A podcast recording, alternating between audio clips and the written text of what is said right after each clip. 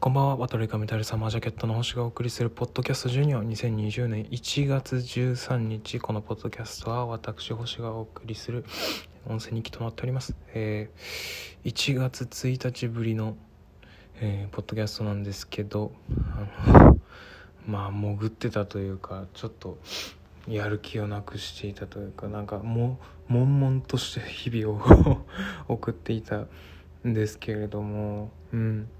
まあでもいろいろねありました。あれから。そのね新年はねその給油まあ地元のね友達とね新年会をやったりとかありましたね。まあ新年会っつってももうほんと少人数ですけど23人自分とっていう感じで2日間にわたって飲んでいろんな話をしてたんですけどもね。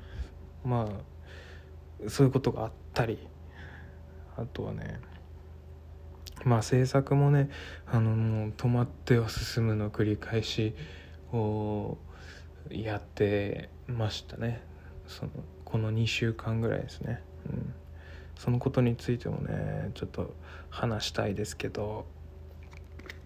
まあそれまたもうちょっといい感じに落ち着いたら話そうと思うんですけどまあね最近聴いてる音楽とかもねちょっと映画に影響されて変わってたりとかまあいろいろおおって変わってきたりねしたりうん。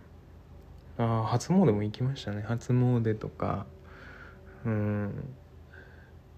今年はそのコロナの影響で結構規模が縮小されてたんですけど地元のね地元うん、地元の神社にいつも初詣に行くんですけど家族で、うん、それはまあなんとなくね大事にしたいんであんまそのそれが大事その初詣に行くことが大事っていうよりかはそのかそういう時間をね家族で過ごすっていうのがなんとなく好きなのであの毎年行きたいと思って休んで行ってるんですけど仕事とかね。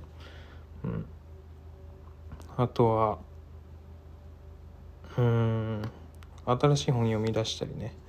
あの今までずっと読んでた「サピエンス全史」の前半上巻をやっと読み終えたという話とかねあのがありまして。うん。で iMac をねあの買ったんですよ。ちらっとね先月も話をしたんですけど、まあ、でかいパソコンですよね言っちゃえば。デスクトップのパソコンを買ったんですよ。でそれに伴ったそれに伴ってネット環境とかもね激変したわけです。させたわけですけどまあその話もねしたいんですけど今日はその iMac がね到着してあの iMac が最高なのはもうあの分かってることなのでそれについて別に何か言うことはないんですけどそのねあの iMac 来るじゃないですか。まあ頼んで来るんですけどそれをね梱包してる箱を捨てるか否かみたいなところで2日間ぐらい悩んでたんですよ。もういろんなサイト見て箱を捨てるべきかどうなのかみたいなことを悩んだりとかしたんですけどそのことについてちょっとねあの話そうと思うんですけどあのー、まあ Mac 製 Apple 製品を使ってる人ならまあ誰でもぶち当たる壁だと思うんですよこれって箱を iMac とかあの iPhone とかの箱を捨てるかどうかみたいなとこですよ。うん、でねまあ、結論から言いますとあのめっためたにちぎって捨てました。いや段ボールは段ボールとしてちぎってなくってちゃんと資源として出したんですけど発泡スチロールをねメタメタにして、うん、捨てました。もう結論から言うと。うん。どうしますか？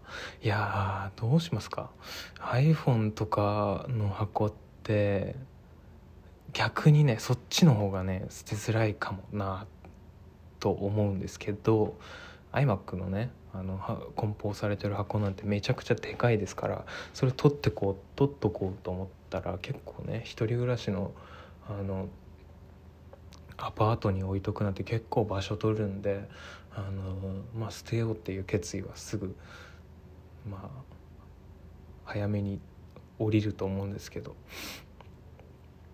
まあその箱がねかっこいいんですよ。アップルって。うん。もうそれも商品だとして発送してるらしくてどうやら。だからうん。何て言うんだろう。それに傷がついた状外箱にね傷がついた状態であの届いたりするとクレームがあるらしいです。結構。だからその外箱の外箱がついてるんですね。その何て言うんだろう。同じ形をしたその茶色い段ボールに包まれた Mac のあの箱っていうかいう感じで届くんですよ。iMac とかはねたかなり重かなりねその厳重に梱包されてると思うんですけど、うん、それをね捨てるかどうかって結構難しいですよね。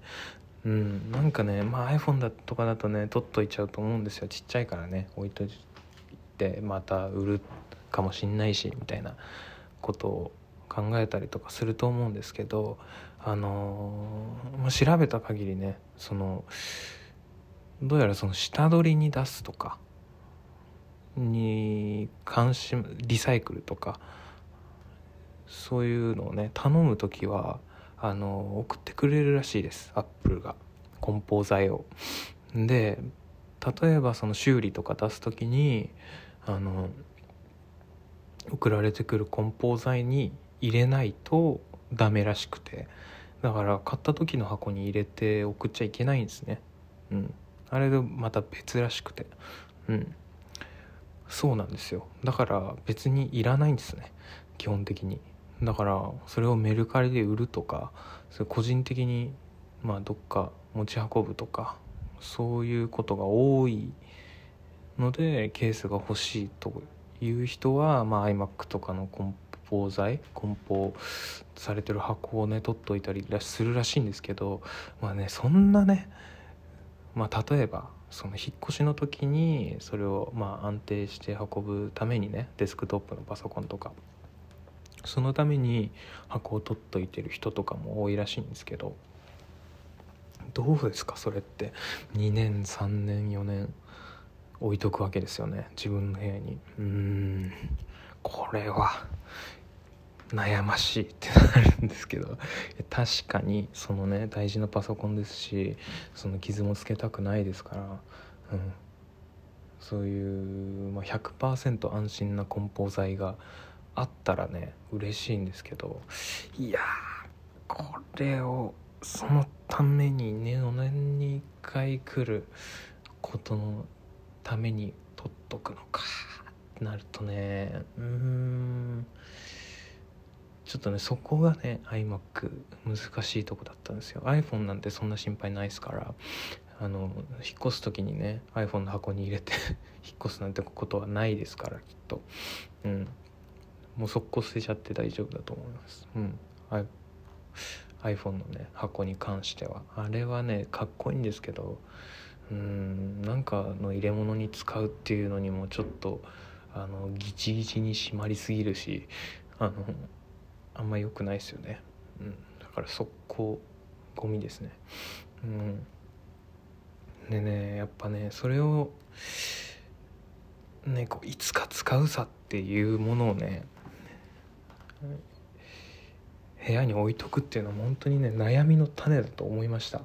でねそのまあ結果的に言うと捨てたんですよ。だからその捨てたことによってびっくりするほどね自分の中でなんかすっきりしまして気持ちが。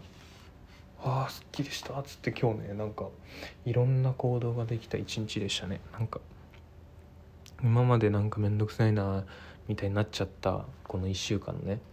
これやりたいけど面倒くさいなみたいななっちゃったてたものがそれを捨てた瞬間に動き出した気がするんですよ。なんとなく気分が晴れやか晴晴れたというか、うん、なんかね関係ないと思っててもそういうね捨てるべきなのかどうなのかって悩んでるものってがあることとかちっちゃい悩みをね解決しないちっちゃい悩みっていうかちっちゃい悩みだと思ってる悩みを解決しないままほっとくと割とねもうその空間にいるだけで例えば部屋その段ボールとかそういう、まあ、それを捨てるのかどうかみたいなところで悩んでるだけでもうその空間にいるだけで結構影響を受けるなっていうのをねすごい実感しました本当に。うん。